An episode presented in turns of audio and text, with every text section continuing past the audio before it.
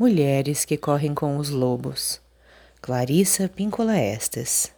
Capítulo 13. Marcas de combate. A participação no clã das cicatrizes. As lágrimas são um rio que nos leva a algum lugar. O choro forma um rio em volta do barco que carrega a vida da alma.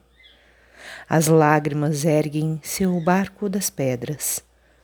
Soltam-no do chão seco carregam-no para um lugar novo, um lugar melhor.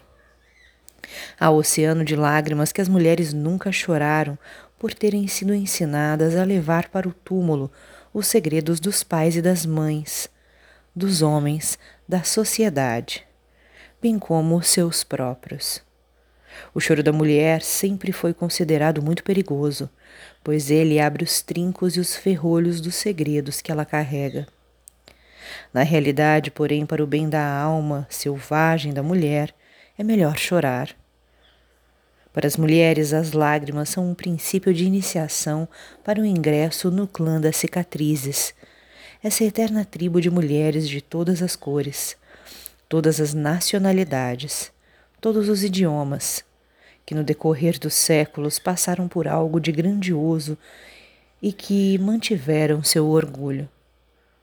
Todas as mulheres têm histórias pessoais tão abrangentes e poderosas quanto a força espiritual existente nos contos de fadas. Existe, no entanto, um tipo singular de história que está relacionado com os segredos da mulher, especialmente aqueles associados à vergonha.